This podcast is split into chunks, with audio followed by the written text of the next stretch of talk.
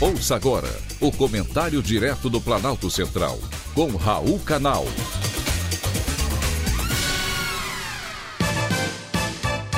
Queridos amigos e atentos escutantes, assunto de hoje: mudanças climáticas. As mudanças climáticas podem trazer uma série de efeitos negativos, como escassez de água potável, aumento das inundações e do nível do mar, além, evidentemente, da insegurança alimentar. Porém, o aumento na temperatura média do planeta também pode desencadear fatores positivos, como atestaram pesquisadores do Trinity College Dublin, na Irlanda. Suas pesquisas, publicadas na revista científica Life, mostram que, quando há uma grande variação de temperatura, a transmissão de doenças pode ser afetada. O experimento irlandês aponta que, sob algumas condições específicas, alguns parasitas são capazes de suportar variações de temperatura melhor do que seus hospedeiros. A conclusão é de que o grau de infecção varia de acordo com a temperatura.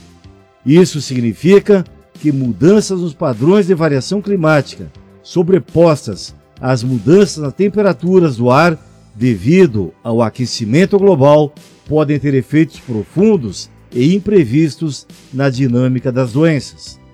Essa dinâmica pode ser positiva ou negativa.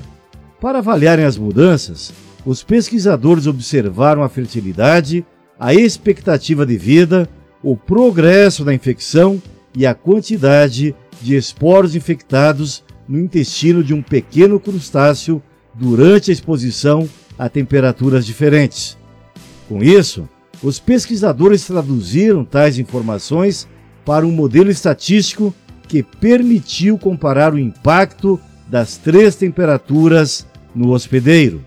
Enquanto a infecção do parasita foi reduzida durante o regime de variações de temperatura diárias, na onda de calor e no regime de temperatura constante, ela se manteve estável.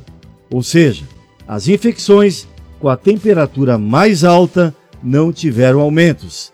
Pelo contrário, mantiveram-se totalmente estáveis. Se muitos de vocês estão preocupados com os efeitos negativos das mudanças climáticas, essa pelo menos pode ser uma boa notícia. Em caso de doenças, eles vão permanecer estáveis em prováveis onda de calor. Foi um privilégio ter conversado com você.